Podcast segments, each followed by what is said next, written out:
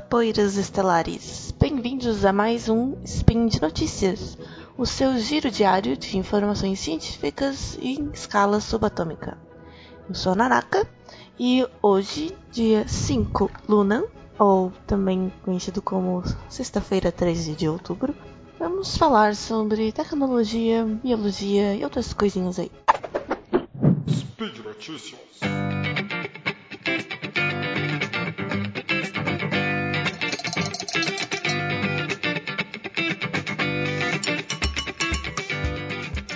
Primeiro, uma universidade no Canadá, a Universidade de Guelph, é, criou um método melhor para monitorar a vida e a evolução das florestas boreais no Canadá e do mundo também. As florestas boreais elas são importantes, são importantes como qualquer outras, né, pela diversidade biológica, purificação da água e do ar, regulação do clima.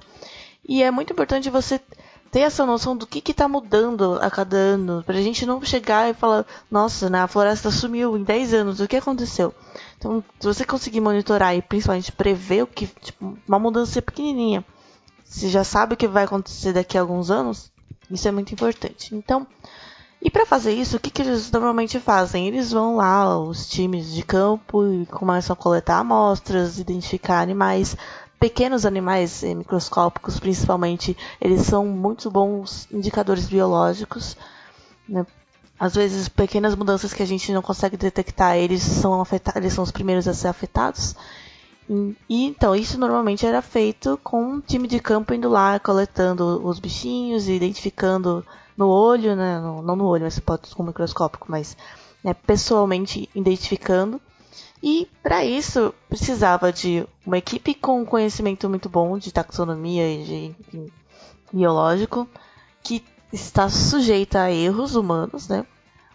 E, e demora muito, demora muito para você fazer esse processo. Então o que, que eles começaram a fazer? É, eles começaram a usar um, uma meta-análise de DNA. O que é isso? Uma meta-análise é quando você, do, no caso de DNA, é quando você analisa não o DNA de um bicho só, né, de um organismo só. Vou falar bicho é errado, né, de um organismo só, mas você pega um, um pool, né, uma amostra, um monte de coisa misturada ali e roda uma análise. E aí você tem, você consegue identificar todos os bichinhos que estavam, todos os organismos que estavam nessa análise, sem precisar primeiro de alguém ir lá, de várias pessoas, né, irem lá com conhecimento disso só precisa de alguém para coletar mesmo, com maior precisão. Ele está baseado em dados, em bancos de dados públicos com curadoria, enfim. E isso melhora muito o processo. Agora, se você está então, para entender melhor como funciona meta, essa meta-análise, né, o caso que eles usaram chama de meta barcoding. Barcoding é tipo código de, é, significa código de barras. E o DNA de cada organismo tem alguns alguns pontos específicos, alguns genes, que eles são muito parecidos. É, não, não parecidos, mas eles existem em todas as espécies. Então eles pegam esses, esses genes ou regiões conhecidas que são padronizadas nos genomas, mas são suficientemente diferentes entre espécies para identificá-los. É como um código de barras mesmo. Por exemplo, uma região que é bem usada para quase todos os grupos animais é uma região de 648 bases, né, bases nucleotídicas de DNA, do DNA mitocondrial, ou seja, das mitocôndrias dos organismos, não é nem do próprio nuclear, no próprio DNA nuclear, é, que se chama citocrome oxidase 1, ou CO1 ou COI, né? A gente chama de COI. E ele é bem eficiente justamente por causa disso. Ele é curto o suficiente para ser sequenciado rápido e ele é longo o suficiente para ser ligeiramente diferente em todas as espécies, entre cada espécie. Ah, de animal, no caso, né? Ele não é muito bom para identificar plantas, porque ele evolui bem devagar, e nas plantas essa taxa de evolução é diferente, né? Então, é, nas plantas, no caso, tem duas regiões em, nos cloroplastos, né, nas mitocôndrias, que são o MAT-Q e RBCL, e que são usados, são mais usados nessa no barcode da, das plantas. Isso, cara, isso é muito legal. Você consegue pegar lá uma cuia de lama, botar. Não, tudo bem, não é assim. Mas você extrai lá os DNAs, coloca, sem se preocupar com o que é o que, você não precisa é, identificar no olho, você não precisa criar o bicho, né, fazer uma cultura, só pega as amostras, roda, faz um PCR, que é uma. Nossa, não vou explicar o que é PCR aqui, mas basicamente você, sabendo essa, essa região do DNA que você quer, é, você quer ler, você, você consegue colocar umas partes dela que vão iniciar uma clonagem, e aí você vai amplificar, ou seja, vai multiplicar o número de sequências que você tem iguais, né? ele vai clonando várias vezes para você conseguir ler com mais facilidade, porque os equipamentos que leem, eles precisam de uma quantidade razoável. Se você colocar um genezinho lá, a chance dele errar é muito grande. Então, se você colocar vários iguais, é, ele vai conseguir ler mais fácil.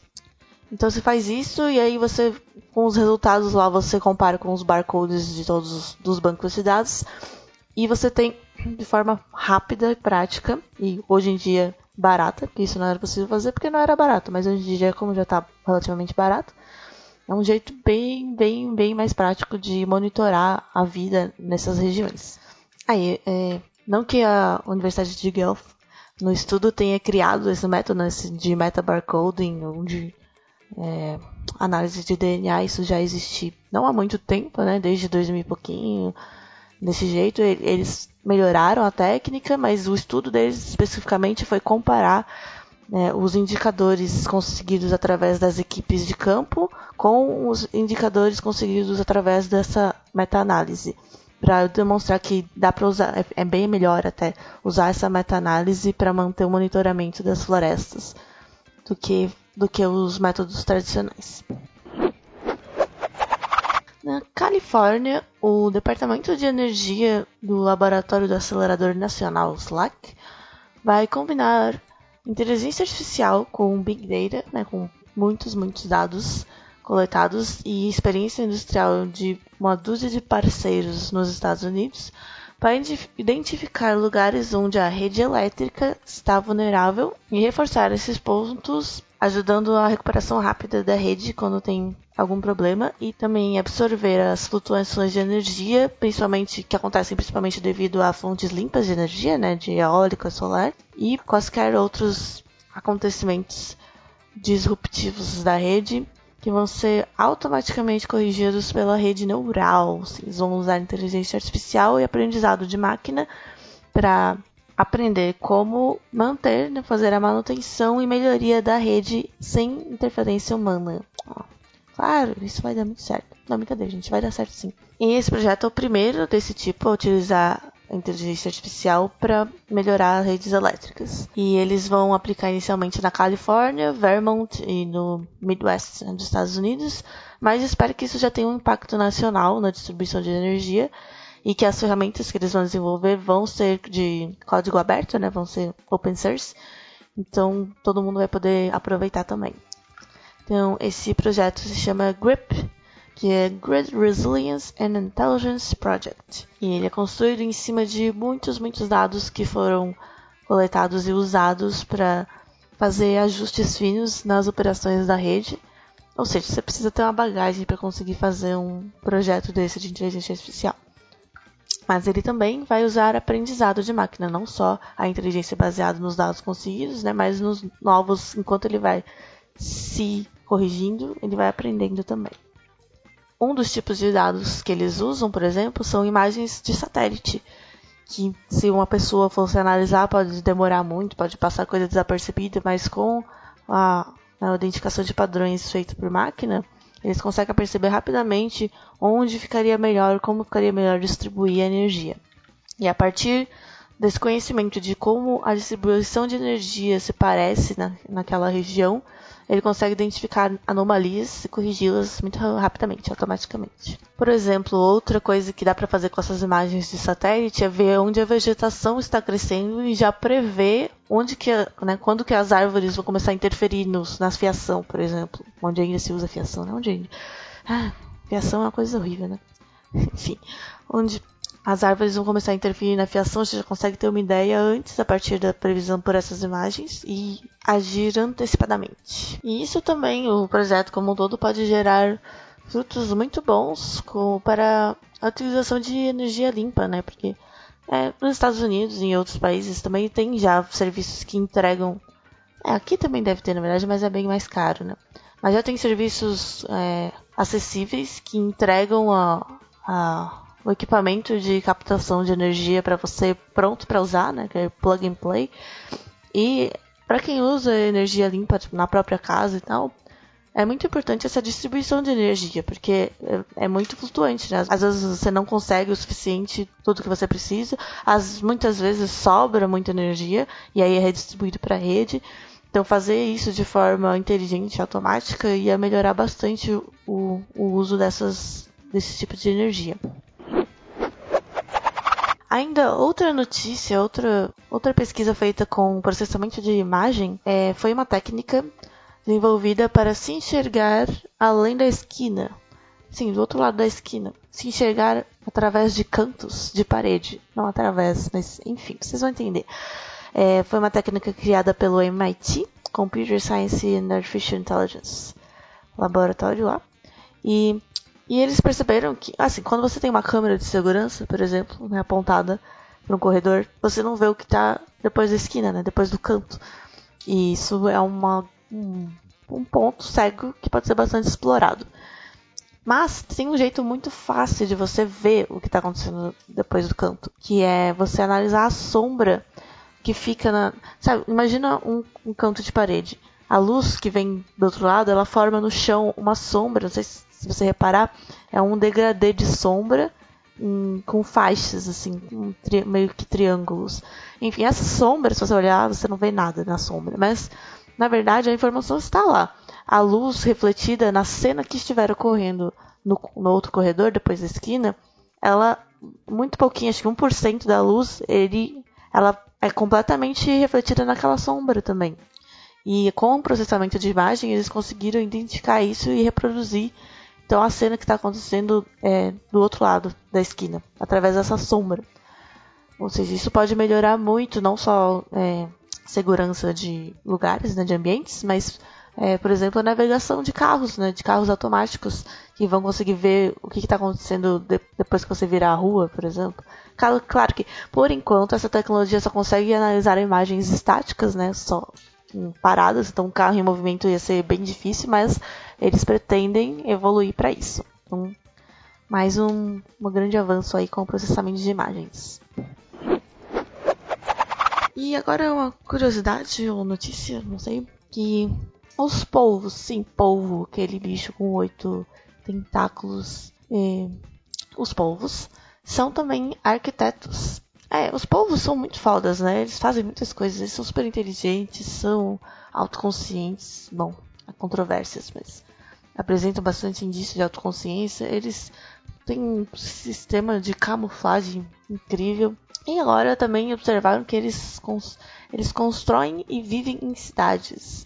Pois é, na verdade, é, pensou-se muito que os povos eram é, animais solitários, né? É muito, a maioria das vezes você encontra eles vivendo solitariamente mesmo em suas caverninhas, mas até já com indícios de que eles dão uma customizada no ambiente, coletam pedrinhas e conchinhas e, e objetos para decorar o seu jardim, né? Obrigada aí os Beatles, Octopus's Garden the Shade.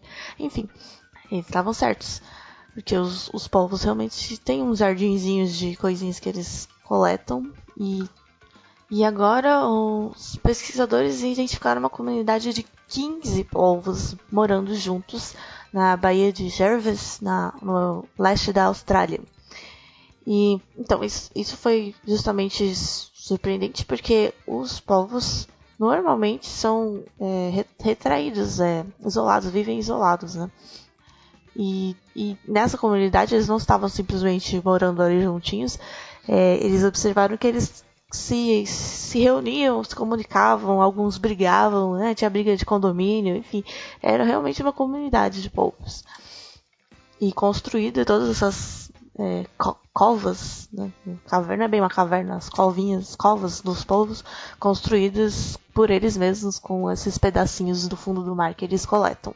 E essa, na verdade, é a segunda reunião, a segunda, é, segundo grupo de povos que eles encontraram na Austrália nos últimos anos, e porque o primeiro tinha sido considerado algo fora do comum, né, uma anomalia, mas agora como encontraram esse outro, não falando não, realmente os povos vivem assim, eles podem viver assim. Agora, o mais legal são os nomes que eles deram para essas comunidades de povos. Elas foram nomeadas Octópolis e Octlantis. E elas é, especula-se né, que essas comunidades são raras porque elas devem acontecer só em lugares onde tem uma combinação específica de limitação de terreno e abundância de nutrientes.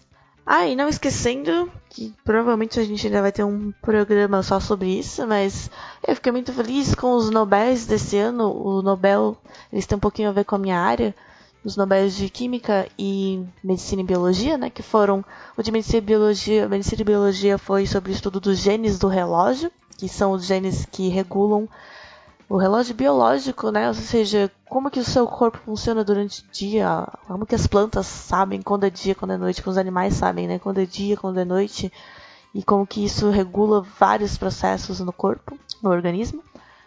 E o de química foi para uma tecnologia de, bom, meio que microscopia, não sei se pode se chamar microscopia, mas é uma tecnologia de você congelar moléculas e olhar para elas e ver como elas são. Isso é uma das coisas que a gente tem muita dificuldade hoje na química, né? Pegar essas moléculas que a gente até sabe do que elas são formadas, mas saber a forma que ela tem quando ela está no estado natural dela, porque todo, muitas das tecnologias que a gente usa hoje meio que destroem, não destroem, mas eles têm que deixar a molécula de um jeito específico para você conseguir olhar.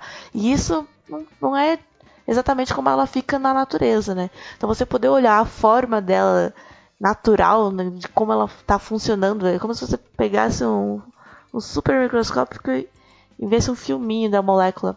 Então, isso é muito legal, porque em biologia, como eu já disse várias vezes em os caixas, forma é função, né? Então você saber o formato da molécula é muito importante. Então, isso aí, vamos esperar grandes avanços nessas frentes. E até a próxima. Tchau, tchau.